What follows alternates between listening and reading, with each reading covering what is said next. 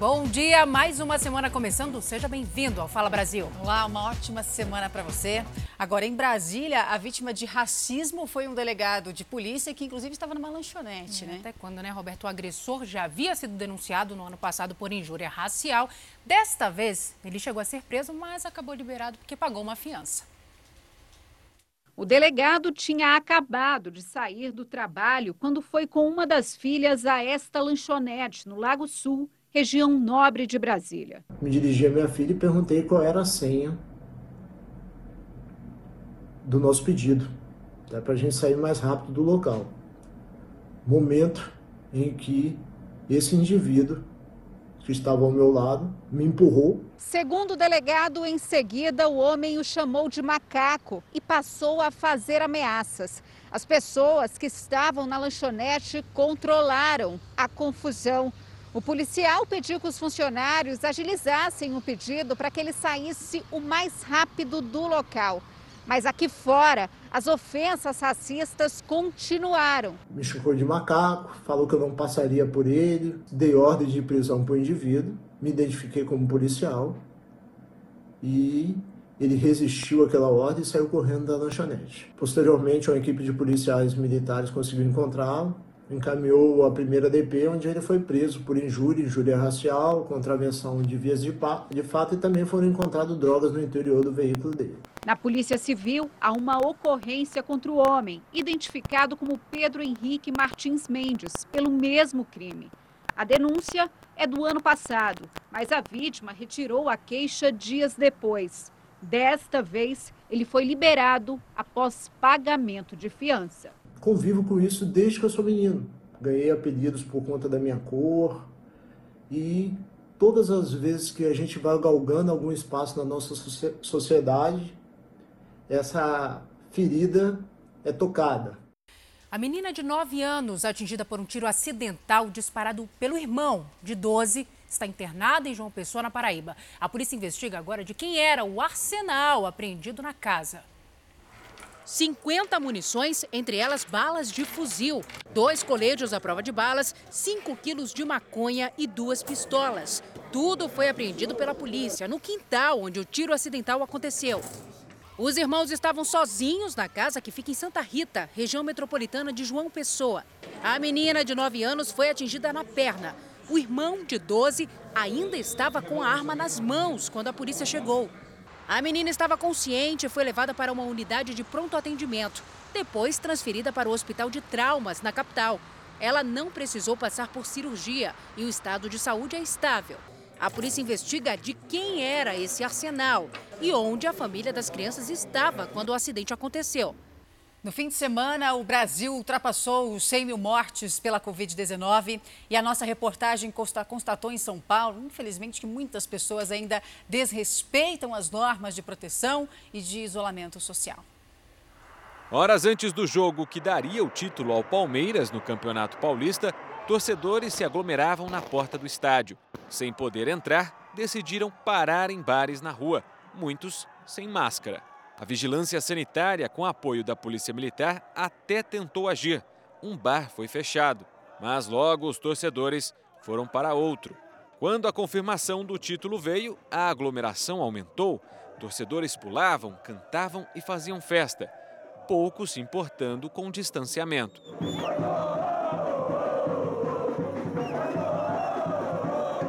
A alegria contrasta com um dado triste.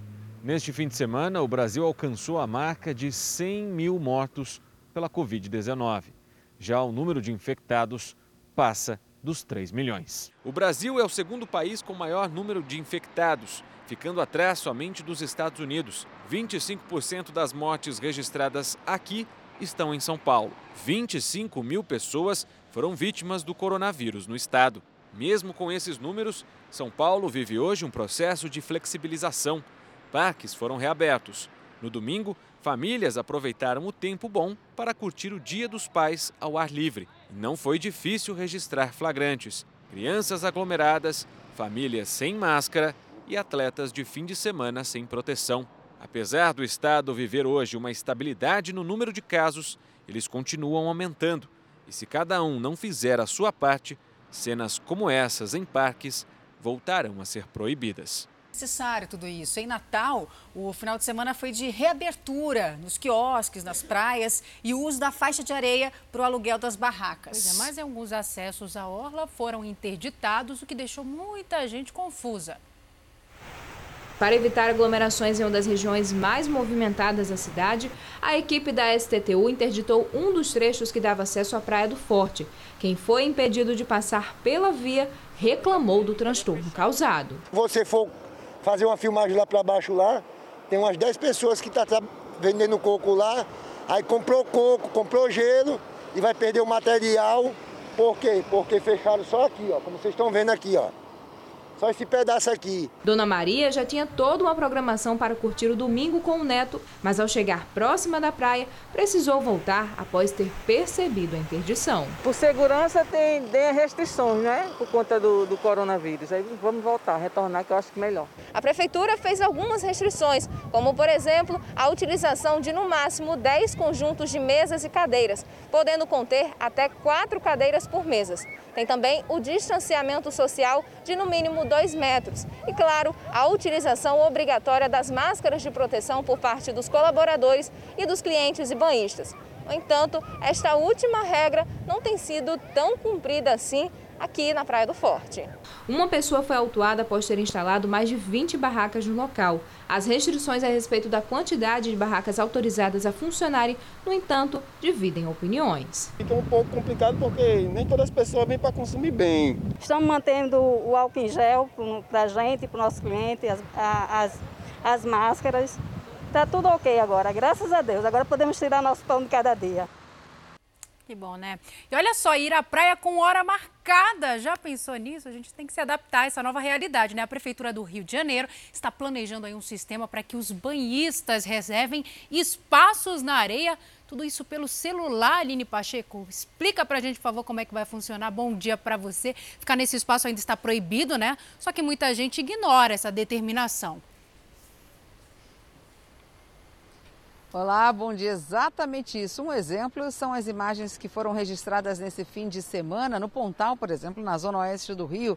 As pessoas se aglomeraram na faixa de areia e olha que só o banho de mar está permitido por enquanto. Muita gente também no calçadão sem máscara. É para evitar cenas como essa que a prefeitura está planejando esse aplicativo. Quando a faixa de areia for liberada, basta acessar o celular e reservar um espaço. A praia será demarcada respeitando o distanciamento. Algumas empresas já se manifestaram e querem financiar essa ferramenta. A prefeitura disse que o planejamento ainda está em desenvolvimento e o processo depende de aprovação jurídica. Voltamos ao estúdio do Fala Brasil. Que coisa, hein? Marcar espaço na praia pelo celular é diferente, né? No Rio nós vamos para Salvador, porque bares e restaurantes podem reabrir a partir de hoje. Vamos falar com a Maiara Magalhães. Maiara, bom dia para você. Como é que vai ficar essa fiscalização por aí? Olá, muito bom dia. Então, a Prefeitura montou uma força-tarefa com atenção especial aos bares e restaurantes que podem reabrir hoje a partir do meio-dia e obrigatoriamente devem fechar às 11 horas da noite, de segunda a domingo. As mesas devem estar em um distanciamento de 2 metros no mínimo e apenas seis pessoas podem sentar em cada uma delas. O uso da máscara é obrigatório. A proteção só deve ser retirada no momento da refeição. Também poderão reabrir hoje as academias, salões de beleza, centros culturais, bibliotecas e museus todos precisam cumprir os protocolos sanitários. A realização de eventos ainda está proibida. Voltamos ao estúdio do Fala Brasil. Com a explosão do porto de Beirute, o desabastecimento né, no, no, país inteiro, no Líbano inteiro, o Brasil vai mandar para o Líbano 4 mil toneladas de arroz em um avião com carregamento de remédios. É, o presidente Jair Bolsonaro também decidiu enviar uma missão humanitária. Jair Bolsonaro escolheu o ex-presidente Michel Temer, que é filho de imigrantes libaneses, para chefiar a missão humanitária que o Brasil vai enviar ao Líbano. Em nota divulgada em uma rede social, Temer disse estar honrado com o convite e escreveu: Quando o ato for publicado no Diário Oficial, serão tomadas as medidas necessárias para viabilizar a tarefa. O anúncio foi feito neste domingo, quando Bolsonaro participou de uma videoconferência internacional com líderes e chefes de Estado de vários países. Entre eles, o da França, Emmanuel Macron, o dos Estados Unidos, Donald Trump, e o do Líbano, Michel Aoun. Durante a reunião, eles falaram sobre as medidas e ajudas importantes a serem adotadas neste momento. Bolsonaro prestou condolências às famílias das vítimas, feridos e desabrigados com a explosão em Beirute. E lembrou que 10 milhões de libaneses e descendentes vivem no Brasil. O presidente anunciou que nos próximos dias o país vai enviar uma missão humanitária ao Líbano. Uma equipe de técnicos especializados deverá ir para ajudar na perícia do local da explosão e também serão enviadas doações. Nos próximos dias, partirá do Brasil rumo ao Líbano uma aeronave da Força Aérea Brasileira com medicamentos e insumos básicos de saúde, reunidos pela comunidade libanesa radicada no Brasil. Também estamos preparando o envio por via marítima de 4 mil toneladas de arroz para atenuar as consequências da perda dos estoques de cereais destruídos na explosão. E os feridos na explosão do Líbano vão receber também peles de tilápia do Ceará para o tratamento de queimaduras. Esse material funciona como uma pele nova e evita a troca dos curativos. O intuito é enviar ao Líbano todo o estoque de 40 mil centímetros quadrados do material armazenados por pesquisadores cearenses. O número é equivalente a 400 peles de tilápia, que, segundo o coordenador da pesquisa, podem ajudar no tratamento de queimaduras de parte dos cerca de 5 mil feridos com a explosão na área portuária de Beirute, capital do país. Essas 400 peles poderá ajudar de 50 a 100 pessoas isso tudo dependendo da extensão e da profundidade da queimadura, como também do número de trocas de acordo com a necessidade de cada paciente. Mas não basta apenas a intenção para que a pele de tilápia saia aqui do Ceará e chegue a Beirute. Pesquisadores explicam que é preciso também um consenso entre as autoridades do Brasil e do Líbano, já que os estudos sobre o material seguem acontecendo. A expectativa é que seja realizado contato entre os ministérios da saúde para que a ajuda seja enviada. Nós aguardamos agora que a burocracia dos dois países, tanto na saída no Brasil como na entrada no Líbano, possa ser resolvida. O estudo com pele de tilápia começou a ser desenvolvido por pesquisadores cearenses em 2014. De lá para cá, já são 14 premiações nacionais e internacionais. Atualmente, o método concorre ao maior reconhecimento da área médica brasileira, o Prêmio Euro de Inovação em Saúde. A Caixa Econômica Federal deposita hoje o fundo de garantia de até R$ 1.045 nas contas dos trabalhadores nascidos em julho. Vamos a Brasília então. Vanessa Lima, bom dia para você. Quando é que o dinheiro vai estar disponível para saque, hein? Bom dia! Saques e transferências poderão ser feitos a partir do dia 17 de outubro. O trabalhador pode movimentar o dinheiro depositado pelo aplicativo Caixa Tem. Também é possível fazer compras em estabelecimentos como padarias e supermercados usando o QR Code e o cartão de débito virtual. Também é permitido o pagamento de boletos, contas de água, luz e telefone. Os saques e transferências estão disponíveis para os trabalhadores nascidos em janeiro e fevereiro. O valor máximo será de R$ 1.045, o mesmo valor do salário mínimo, isso independentemente de quantas contas de FGTS o trabalhador tenha. Voltamos ao estúdio do Fala Brasil. Obrigada, Vanessa. 10 dos 23 atletas do Goiás testaram positivo para a Covid-19 no fim de semana. E a partida contra o São Paulo pela primeira rodada do Campeonato Brasileiro foi adiada. Vamos agora ver os gols dos outros jogos. Acompanhe. Na estreia do técnico Domenech Torrent, substituto de Jorge Jesus, o atual campeão Flamengo foi surpreendido pelo Atlético Mineiro no Maracanã. No cruzamento de Guilherme Arana, Felipe Luiz contra marcou o único gol da partida. Na reestreia do técnico Cuca, o Santos saiu na frente com esse mini míssel aleatório do Marinho que o goleiro aceitou. Mas no finalzinho do jogo, Claudinho marcou o gol de empate do Bragantino. Diego Souza fez o único gol da vitória do Grêmio em cima do Fluminense. Mas o grande destaque da rodada, infelizmente, vem de fora dos gramados. O São Paulo teve o jogo adiado depois que jogadores relacionados pelo Goiás testaram positivo para a Covid-19. Por conta de um erro na logística dos exames, os jogadores só souberam dos resultados poucas horas antes da partida. Na opinião do presidente do Goiás, houve uma falha grotesca no protocolo da CBF que colocou todo o elenco em risco. Nós concentramos todo mundo todos os 23, e fomos saber do, do resultado positivo desses atletas apenas no dia de hoje. Ou seja, todos esses atletas, eles tiveram uma convivência comunitária ali na concentração durante todo o dia de sábado e durante todo o dia de hoje. Pelas redes sociais, a diretoria do São Paulo manifestou estar de acordo com o adiamento e disse que neste momento não há nada mais importante do que preservar a saúde e refletir à sociedade a importância dos cuidados. Também pelas redes sociais, o lateral Daniel Alves fez um desabafo. Se a vida é o mais importante, então o resto não tem sentido, disse o jogador. Em nota, a CBF informou que a comissão médica determinou que o hospital responsável pelos testes assegure o cumprimento do prazo correto de envio dos resultados dos exames, mantendo a qualidade e a confiabilidade. E um torcedor do Palmeiras foi morto em Jundiaí, no interior de São Paulo, enquanto comemorava o título paulista conquistado sobre o Corinthians. Bruno Piscinato, bom dia. A polícia já sabe se a morte está relacionada à rivalidade entre as torcidas? Bom dia, Zucatelli. A Polícia Civil investiga né, a morte de João Silva Oliveira, de 32 anos, né, para saber se realmente os disparos foram de torcedores rivais. O torcedor palmeirense assistia o jogo na casa dele, saiu para comemorar na rua, estava com um gorro do Palmeiras, uma camiseta do clube, quando foi abordado por dois homens que chegaram a pé.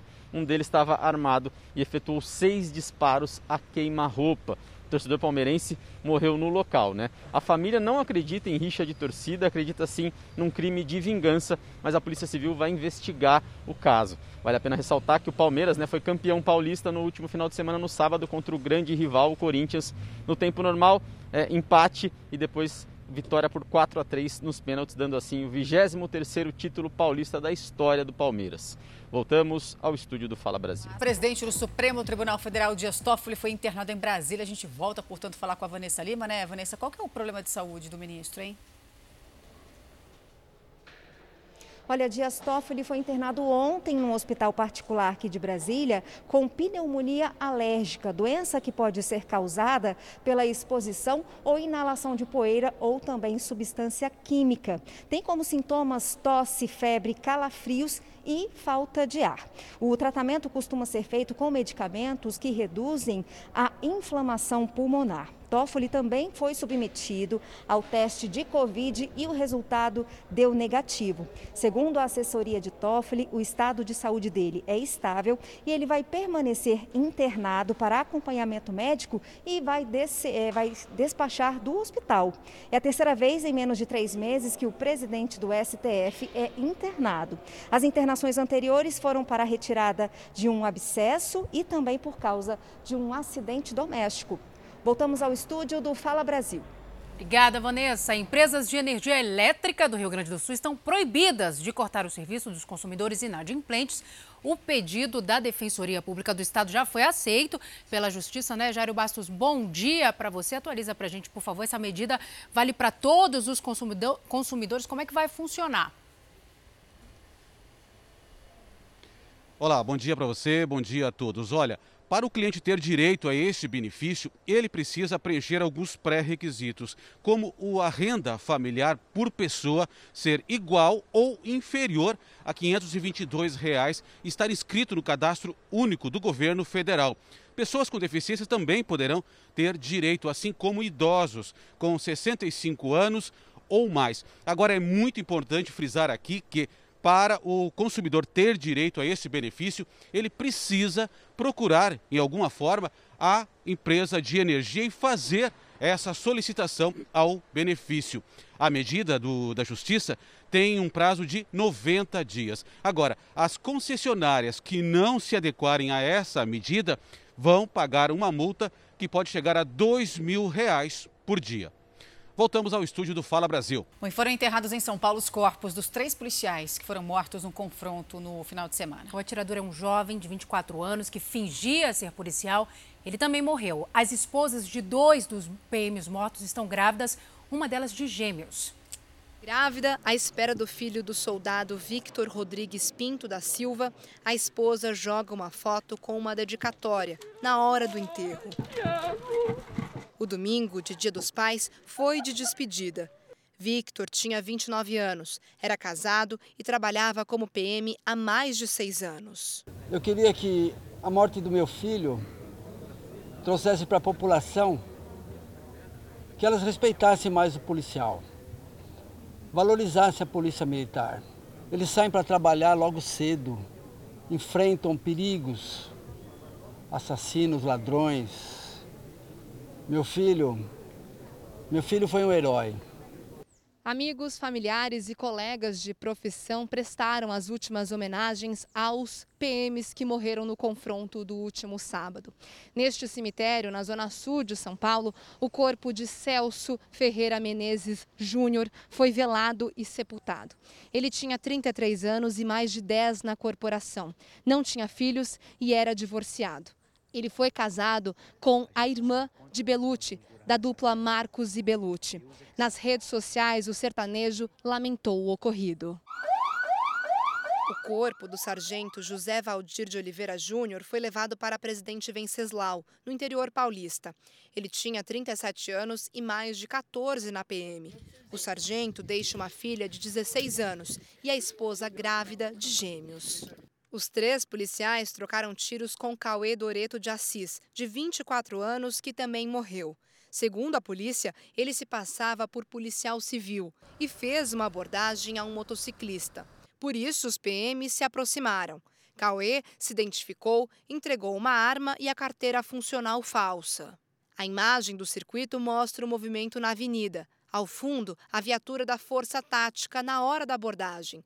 Cauê estava com um amigo, o único sobrevivente, Vitor Mendonça. Desceu, se apresentou, sou policial, tô armado, tô armado, tô armado, tá bom, beleza, sacou a arma, mostrou, no padrão de abordagem normal. Quando o policial pediu a arma, ele meio se exaltou, falou assim, por que, que você tá fazendo isso? Por que, que você tá me abordando desse jeito? A policial falou, tô fazendo meu serviço. Se você estivesse no meu lugar, você ia fazer a mesma coisa. Eu não te conheço, eu quero saber quem que é você. Incomodado com a abordagem, Cauê aproveitou que um dos PMs estava de costa, pegou uma segunda arma e começou a atirar. No local, peritos recolheram 18 cápsulas de balas. O amigo prestou depoimento por cerca de 12 horas. Vitor contou que antes da abordagem, ele e Cauê tinham consumido bebida alcoólica na conveniência de um posto. Também disse que não sabe por que Cauê decidiu reagir e atirar nos PMs. A Secretaria de Segurança Pública confirmou que Cauê usava uma carteira funcional falsa. Ele enganou até os familiares, dizendo que havia passado num concurso para a Polícia Civil em dezembro do ano passado e desde então saía todos os dias para trabalhar como policial. Acabou com a vida de muitas famílias, né? Acabou, tirou a paz de muitas famílias. Agora, olha, mais um golpe se você costuma oferecer produtos naqueles sites de venda na internet. Preste atenção ao deixar o seu número de celular disponível no anúncio. Pois é, muita atenção. Os criminosos podem clonar né, a conta de contatos do aplicativo de mensagens, por exemplo, com uma ação relativamente simples. É, e depois da clonagem, eles pedem dinheiro, amigos e parentes do usuário. Muitas vezes, muitas mesmo, eles conseguem. Essa vítima gravou o momento em que recebeu uma chamada de um suposto funcionário de um site de compras. O objetivo da ligação era confirmar os dados do vendedor que fez o anúncio de um carro. No caso, já foi encaminhado um código de confirmação contendo seis dígitos. Verifique, por gentileza, se o senhor recebeu. Mas a vítima sabia que era um golpe. Quero que eu passe o meu código para vocês, para vocês clonarem meu celular, é isso? No Rio de Janeiro, esta senhora também perdeu dinheiro. O estelionatário se passou pelo filho dela. Na minha preocupação, eu me desesperei e fiz o depósito. Outra vítima disse que também já chegou a fazer um depósito achando que era um pedido do cunhado. Como eu vi a foto do meu cunhado no WhatsApp e eu estava muito desatento na hora, fazendo uma série de coisas. Em nenhum momento me passou que não seria o meu cunhado. A primeira dica dos especialistas para evitar cair nesse tipo de golpe é não divulgar o número de telefone na internet. Quem fez um anúncio em uma plataforma de vendas online deve sempre duvidar ao receber ligações de um suposto funcionário e nunca passar informações pessoais. O especialista também orienta a definir uma senha pessoal de acesso ao WhatsApp. Assim, os criminosos não conseguem invadir a conta. Existem configurações específicas para habilitar a configuração de autenticação em duas etapas, e estas telas elas são um pouco distintas no caso do Android quanto no iPhone. Quando não há essa ativação, existe um botãozinho chamado ativar. Segundo ele, através desse tipo de golpe, o criminoso só consegue a lista de contatos da vítima, não os dados da conta bancária. Por isso, a segurança do aplicativo é tão importante. Em um áudio que mostra uma tentativa de golpe, o criminoso é descoberto pela vítima e assume que arrecada um bom dinheiro. 6 mil em dois dias tá bom, né? Imagina 20 mil em duas semanas. O site de compras respondeu que nunca entra em contato com o cliente para solicitar códigos de acesso ou recuperação de senha. A maior reclamação das vítimas é que não conseguem recuperar o dinheiro perdido. O banco, por onde uma das transações financeiras foi realizada, disse que tentou estornar o valor, mas já não havia tempo suficiente. Seguinte, ninguém vai te pedir uma senha por telefone. Isso é golpe. Isso é um golpe. Então tome muito cuidado. Quando você recebe um SMS, que é a mensagem de texto, está escrito lá. WhatsApp, se você ler, você vai ver que está escrito WhatsApp. Não passe este número. O WhatsApp alerta que, em caso de conta clonada, o usuário deve imediatamente avisar familiares e amigos, depois reinstalar o aplicativo no celular e refazer os passos de autenticação, fazendo aquela dupla autenticação que é importante. Ou ainda, enviar um e-mail para suporte, é dessa forma aí, tá? Que é em inglês, viu, gente? Com dois P's, do jeito que está aqui. Suporte, sem E no final, arroba whatsapp.com, como está aparecendo aqui na sua tela. Um beijo, meninas. Amém. Beijo, até, amanhã. Beijo, até amanhã. amanhã. O Fala Brasil termina agora com essa linda história. Você pode rever toda esta edição e muito mais no Play Plus. Um ótimo dia, obrigada pela companhia. Excelente dia para você, uma ótima semana. Claro que a gente te espera amanhã.